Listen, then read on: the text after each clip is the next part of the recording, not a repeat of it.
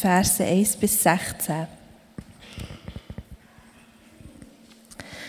Abraham und Sarai konnten keine Kinder bekommen, da Sarai unfruchtbar war.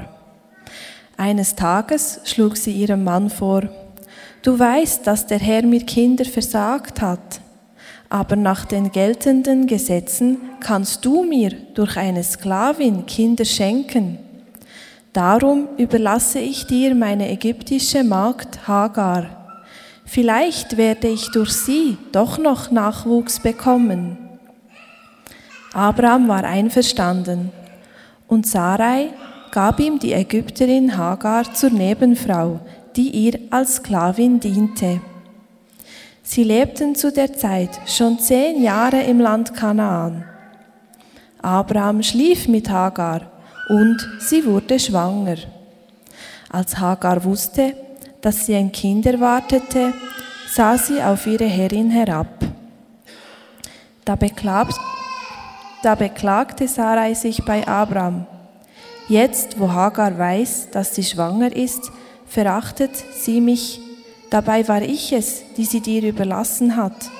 Du bist schuld, dass ich jetzt so gedemütigt werde. Der Herr soll entscheiden, wer von uns beiden im Recht ist. Sie ist dein Eigentum, erwiderte Abraham. Ich lasse dir freie Hand, mach mit ihr, was du willst. In der folgenden Zeit behandelte Sarai Hagar so schlecht, dass sie davonlief. Der Engel des Herrn fand sie an einer Wasserstelle in der Wüste auf dem Weg nach Schur und fragte sie, Hagar, du Sklavin von Sarai, woher kommst du und wohin gehst du? Ich bin auf der Flucht vor meiner Herrin Sarai, antwortete sie. Da sagte der Engel des Herrn zu ihr, Geh zu ihr zurück, bleib ihre Sklavin und ordne dich ihr unter. Ich werde dir so viele Nachkommen schenken, dass man sie nicht mehr zählen kann. Du bist schwanger und wirst bald einen Sohn bekommen. Nenne ihn Ismael. Gott hört. Denn der Herr hat gehört.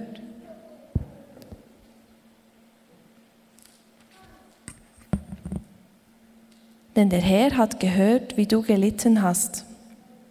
Dein Sohn wird wie ein wildes Tier sein, das niemand bändigen kann. Er wird mit jedem kämpfen und jeder mit ihm. Voller Trotz bietet er seinen Verwandten die Stirn. Da rief Hagar aus, ich bin tatsächlich dem begegnet, der mich sieht. Darum nannte sie den Herrn, der mit ihr gesprochen hatte, du bist der Gott, der mich sieht. Der Brunnen an dieser Stelle erhielt den Namen Brunnen der Lebendigen, Brunnen, Brunnen des Lebendigen, der mich sieht. Er liegt bekanntlich zwischen Kadesh und Beret. Hagar ging wieder zurück. Sie bekam einen Sohn und Abraham nannte ihn Ismael. Abraham war zu dieser Zeit 86 Jahre alt.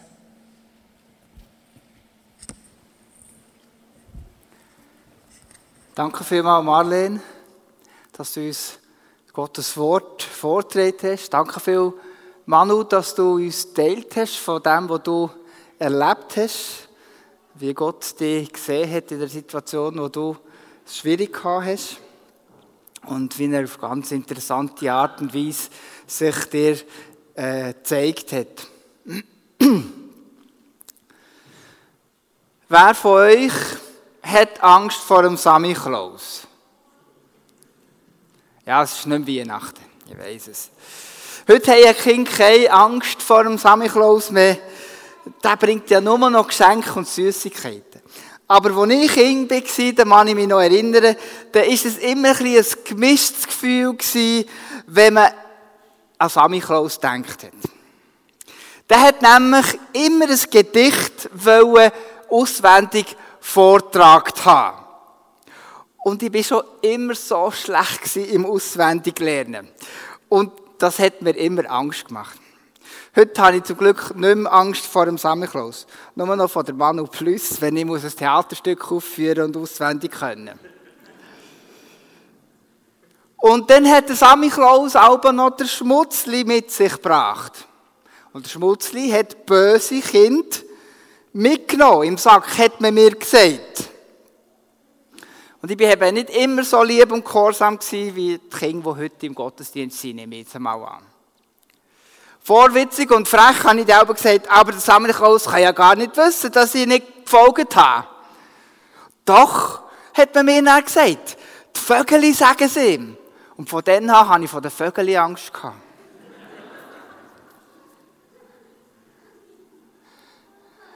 Also irgendwie ändert sich etwas, wenn man weiß, dass man beobachtet wird.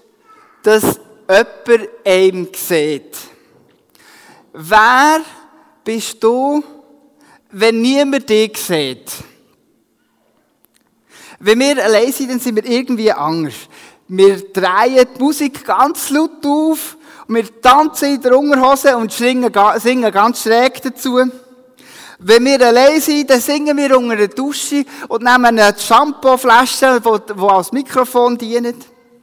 Machst du das nicht?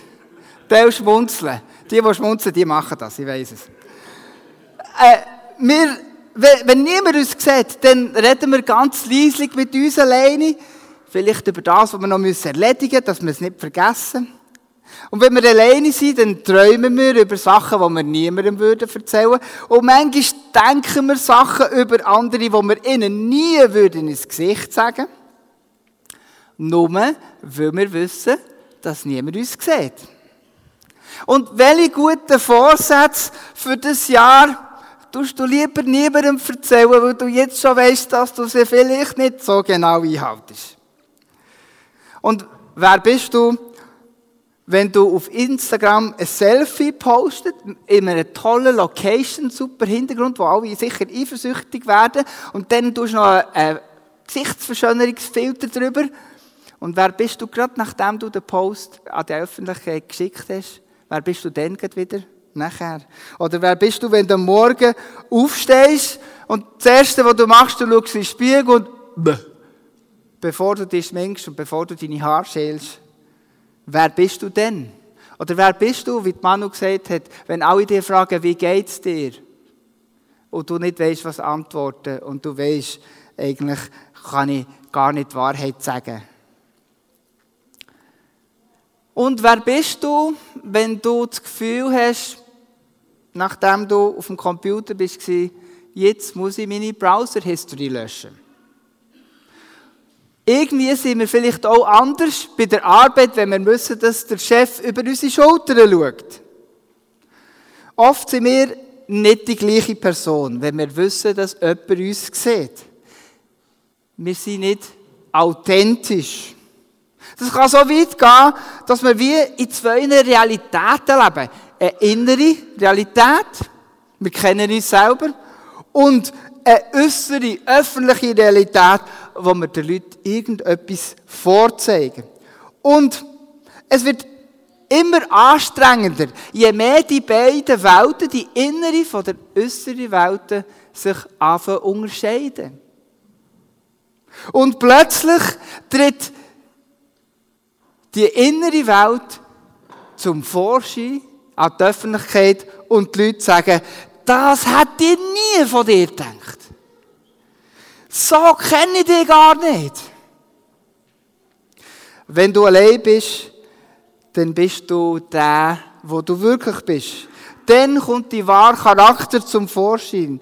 Nur du weißt, wer du bist. Und manchmal nicht einmal das so wirklich. Was macht das mit dir, wenn du darüber nachdenkst, wer du wirklich bist? Erfüllt das dich mit Sorge oder mit Stolz? Bist du ein authentischer Mensch oder trifft er deine innere und äußere Welt auseinander? Der hat gemerkt, heute ist ein interaktiver Gottesdienst. Es hat mit einem Kanon angefangen und es geht natürlich in der Predigt weiter. Nehmt euer Handy vor Ihr dürft es jetzt brauchen im Gottesdienst. Und wir machen jetzt gerade eine Menti-Umfrage.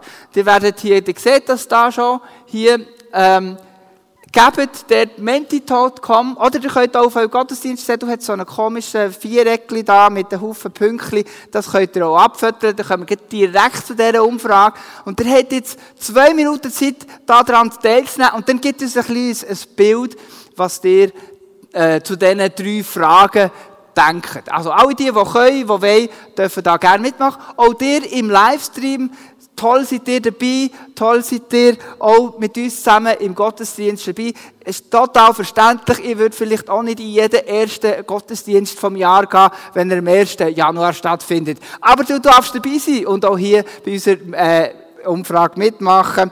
Äh, in dem YouTube-Video unten dran siehst du dort auch den Link dazu, kommst du direkt zur Umfrage und kannst den Code eingeben. Wir geben euch jetzt zwei Minuten Zeit und dann wollen wir ein bisschen schauen, wie das da langsam rauskommt. Das sind schon ein paar Ergebnisse reingekommen, wie ihr seht. Bin gespannt. Das sehr authentisches Publikum. He? Schaut mal da unten. Ich bin authentisch 3,9. Das ist also wahnsinnig. Und dann nachher, mein wahres Ich bereitet mir Sorgen überhaupt nicht. Das ist eine grosse Mehrheit. Und äh, mein wahres Ich erfüllt mich mit Stolz. Ja, da sind wir auch eher auf der negativen Seite, aber vielleicht hat das, ja, man weiß gar nicht, was da gut und was da schlecht ist, oder? Auf welche Seite, dass man da soll tendieren Spannend. Die, die wollen, können gerne weiterfahren. Ähm, das Ergebnis werdet ihr ein bisschen weiter dahin, äh, da oben sehen. Ich werde jetzt auch mit der Predigt weiterfahren. Ja, ganz alleine. Ganz alleine ist sie auch in der Wüste gewesen. Scheinbar hat sie dort niemand gesehen. Aber sie hat sich ganz viel Sorgen gemacht. Und sie hat Angst gehabt. Ihr Name ist Hagar. Sie ist schwanger und sie ist von daheim davon gelaufen. Sie war nur eine ganz einfache Sklavin und äh, von ihrer Herrin. Aber dann zumal war es so, dass sie damit automatisch auch die Frau vom Mann von ihrer Besitzerin geworden ist, nämlich am Abraham. Unverschuldet, wie sie meint, ist die arme Hagar zum Spielbau von der Intrigen von ihrer Herrin geworden. Zuerst hat Sarai wollen, dass sie mit ihrem Mann Abraham ein Kind hat, weil sie selber keine Kinder können haben. Doch wo sie, Hagar, dann tatsächlich schwanger geworden ist, ist ihre Besitzerin eifersüchtig geworden und hat sie einfach niederträchtig behandelt.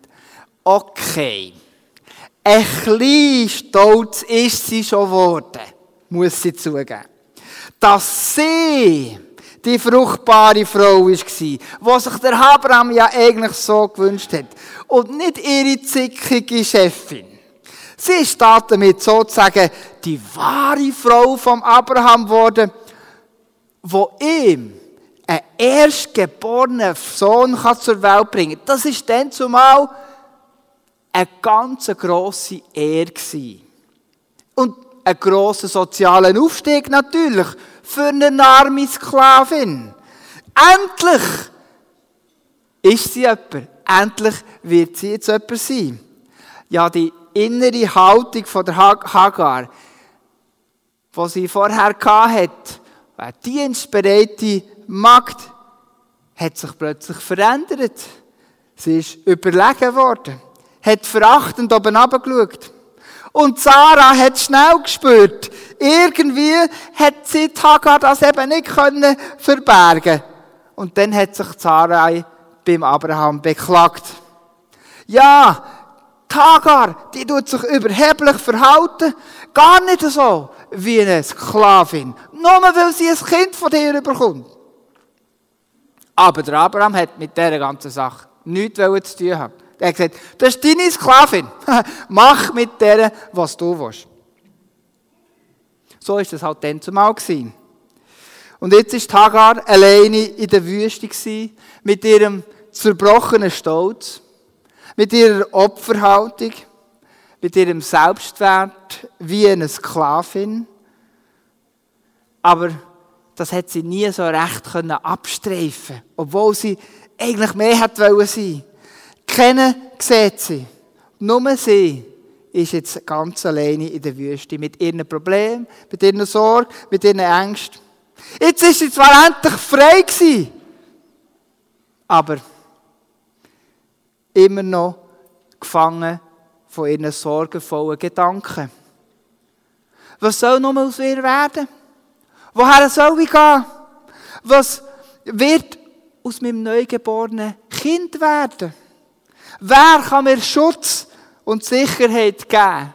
Etwas, was dann zumal ganz wichtig war für Frauen. Ziellos ist sie tagelang umhergekehrt, fast verdurstet, bis sie dann in Schur endlich einen Brunnen gefunden hat, wo sie ihren Durst gelöscht hat. Zumindest ihren körperlichen Durst. Und genau in dem Moment erscheint ihr ein Engel vom Herr und sagt, Hagar, du Sklavin Sarai, woher kommst du und wohin gehst du? Ich sehe jetzt selber nicht gewusst, woher. Ich bin auf der Flucht vor meiner, vor meiner Herrin Sarai, antwortete sie. Das ist das Einzige, was sie gewusst hat. Ich bin einfach auf der Flucht. Aber sie hat nicht gewusst, woher. Da sagte der Engel des Herrn zu ihr, geh zu ihr zurück Bleib ihre Sklavin und ordne dich hier unter. Ich werde dir so viele Nachkommen schenken, dass man sie nicht mehr zählen kann.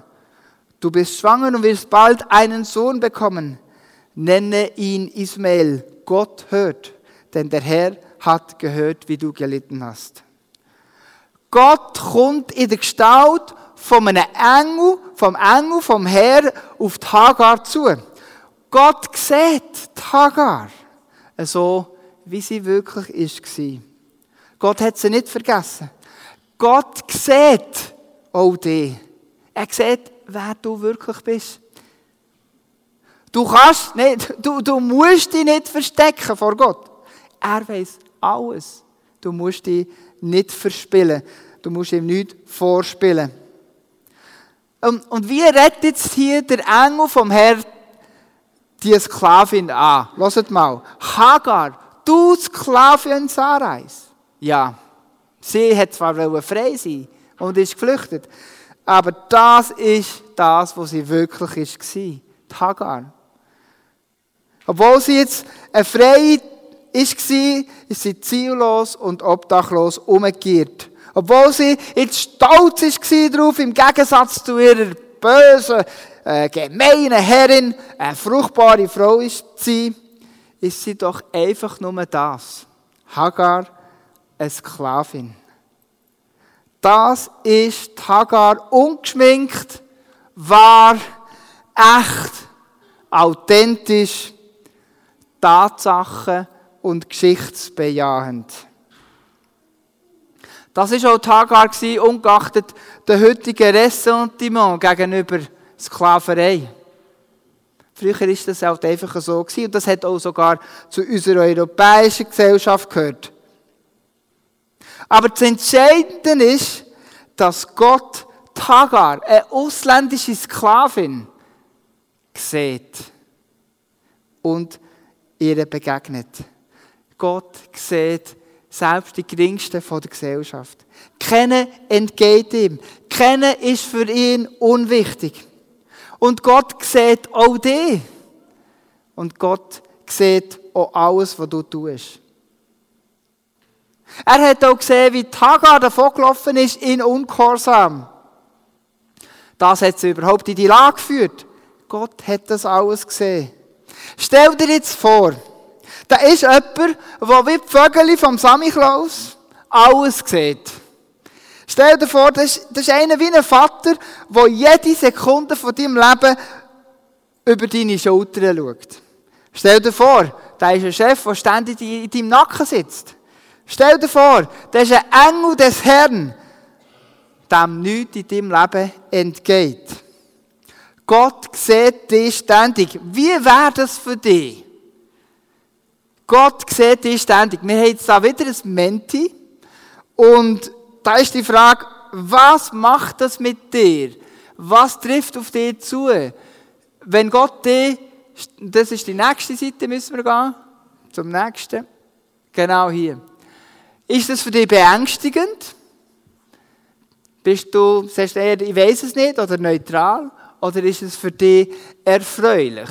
Das hat jetzt immer noch sehen auf dem Handy, müsst ihr euch nicht mehr noch einloggen, aber wenn ihr rausgeht seid, könnt ihr noch einloggen und dann seht ihr ähm, die neue Folie und könnt das dort beantworten. Ist das etwas Schönes, wenn Gott mich sieht? Oder könnte es auch etwas beängstigend sein? Es ist völlig anonym und falls du das Handy auch ein bisschen versteckst vor deinem Nachbarn, dann sieht es der nicht, aber Gott sieht es. Er sieht alles. Also, aber das kann, man, kann ich nicht verhindern.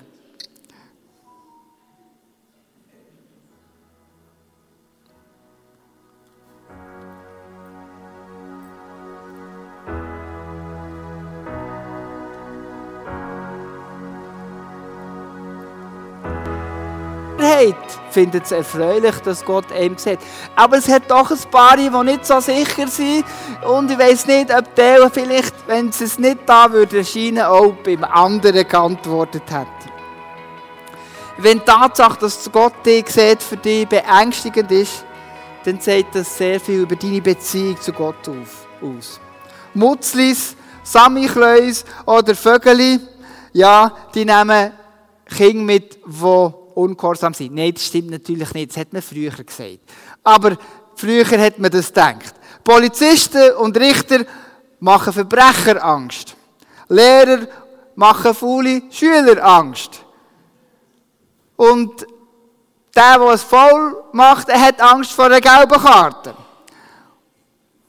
Und warum macht es dir Angst, wenn du weißt, dass Gott dich immer sieht und alles von dir weiß? Gott sieht, wer du wirklich bist. Mit deinen Fehlern, mit deinen Charakterschwächen, mit deinen heimlichen Sünden, mit deinen schmutzigen, manchmal gemeinen Gedanken. Er sieht auch, wenn du etwas denkst, was du sonst niemandem würdest sagen.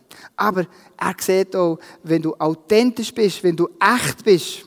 Er sieht auch, wenn du wirklich ein Opfer bist. Oder wenn du das Gefühl hast, du seist ein Opfer. Wenn du auf deine Stellung schaust in der Gesellschaft und denkst, ja, ist ein bisschen unbefriedigend. Eigentlich möchte ich ein bisschen mehr Anerkennung haben für das, was ich mache.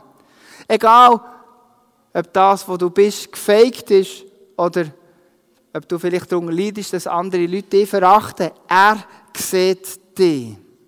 Und das ist etwas Gutes. Gott sieht dich so, wie du bist. Gott hat sie Engel vom Herr geschickt. Das ist nämlich die Umschreibung für Jesus im Alten Testament oft. Gott hat Jesus geschickt, damit du keine Angst mehr musst haben. Jesus hat am Kreuz für deine Sünden, für deine Fehler und auch für deine charakterlichen Schwächen, er hat dafür gezahlt, damit du keine Angst musst haben. Er hat dich gerechtfertigt damit du dich nicht musst schämen damit du nicht musst davon springen wie die Hagar davon gesäckelt ist. Er kann dich auch versöhnen mit deiner Geschichte, mit dem, was du erlebt hast. Er kann dir Versöhnung geben, wenn du auch erlebt hast, dass andere dir weh da haben und du vielleicht selber noch nicht hast können vergeben. Warum? Gott sieht dich. Er schaut auf dich. Und er lässt dich nicht allein. Und Gott sieht noch viel mehr. Er sieht all das, was auf der Ruine von deinem Leben kann daraus entstehen kann. Gott sagt zu der Hagar am Brunnen, wo sie eigentlich am Tiefpunkt ist von ihrem Leben. Ich will aus dir eine arme Sklavin, ein grosses Volk machen. Ich will dich segnen. Gott sieht noch viel mehr, als du kannst sehen. Als so, wie du dich selber siehst. Und wenn du da, da daran glaubst, dann bekommst, bekommst du ganz eine andere Sicht von Gott und von dir selber. Weil du weißt, Gott sieht mich und er sieht ganze Haufen in mir, wo er durch seinen Geist möchte zum Vorschein bringen. Dann wird Gott zu einem Beschützer statt zu einem Wächter. Dann wird Gott zu einem Vergeber statt zu einem Richter. Dann wird Gott zu einem Freund statt zu einem Feind. Er wird zu einem Befreier statt zu einem Unterdrücker. Er wird zu dem Vater, der liebevoll und barmherzig ist und dich sieht, statt zu einem, der fern ist, unnahbar und vielleicht manchmal auch unfair. Warum? Weil, weil du weißt, dass Gott dich sieht, so wie er Hagar gesehen hat. Eine Sklavin von der Sarah. Eine Sklavin Sarais. Und er hat sie gesehen am Brunnen. Da rief Hagar aus, ich bin tatsächlich dem begegnet, der mich sieht. Darum nannte sie den Herrn, der mit ihr gesprochen hat, du bist der Gott, der mich sieht. El Roi heißt das auf Hebräisch. Und das ist die Jahreslosung fürs Jahr 2023. Der Gott, der dich sieht. Gott ist der Gott, der auf dich schaut. Was könnte sich, jetzt kannst du dein Zettel wieder vornehmen, vom Gottesdienstzettel, dann siehst du die letzte Frage, ist dort eine Frage drauf, du kannst vielleicht eine Antwort mal draufschreiben auf die Notizen, ähm, wenn du einen Bleistift dabei hast, oder kannst du auch daheim machen, aber überleg dir mal, was könnte sich im 2023 ändern, wenn ich wirklich würde glauben und das auch ausleben und begreifen, dass Gott mich sieht. Jeden Moment, jeden Tag, 365 Tage. Und heute ist der Erste, wo er auf dich schaut. Und der hat schon manche andere vorher auf dich geschaut. Aber er sieht dich. Und wie ändert das dein Leben? Das wäre jetzt spannend, ein, paar Ergebnisse zu sehen. Auf der, auf, aber das machen wir jetzt heute nicht. Ihr könnt es jetzt auf euer Zettel schreiben. Ja, was wird sich ändern? Wenn im 2023 du in diesem Bewusstsein lebst, Jesus sieht mir jeden Moment von meinem Leben. Und wisst ihr was? Jetzt kommt das Beste. Der Gott, der dich sieht, wird zum Gott, der dich hört und der dich erhört. Die Hagar soll einen Sohn zur Welt bringen und sein Name soll, wie sie, Ismael der Gott, der hört. Der Gott, der erhört. Wenn du so eine Freundschaft mit Gott anfängst zu leben, wo seine segnende Gegenwart ständig spürbar wird, wo du ständig mit ihm kannst reden, jeden Moment ungefiltert, ungefaked, so wie du wirklich bist, dann wirst du eine echte Begegnung haben mit dem wahren, lebendigen Gott. Der lebendige Gott, der dir auch gehört. Dann wirst du erleben, wie Gott dich sieht und deine Gebete auch erhört. Er gehört dir. Und das ist das, was ich dir wünsche fürs 2023. Dass der gute Gott, der dich ständig sieht, wer du wirklich bist, dass er der Gott wird und du ihn so erleben kannst, der Gott, der dir auch gehört und dich segnet in diesem ganzen Jahr. Ja, danke, lieber Vater, bist du der Gott, der uns sieht. Danke dir, ist keinem, der hier ist und keinem, der auf dieser ganzen Welt ist, geht verloren, sondern du siehst jeden Einzelnen. Und wenn wir in diesem Bewusstsein leben, dann werden wir erleben, wie du gehörst. Manchmal gehörst du nicht so, wie wir das gerne würden wollen. Manchmal erhörst du ganz anders. Aber du bist da und in jedem Moment wissen wir, wirst du uns durchtragen. Amen.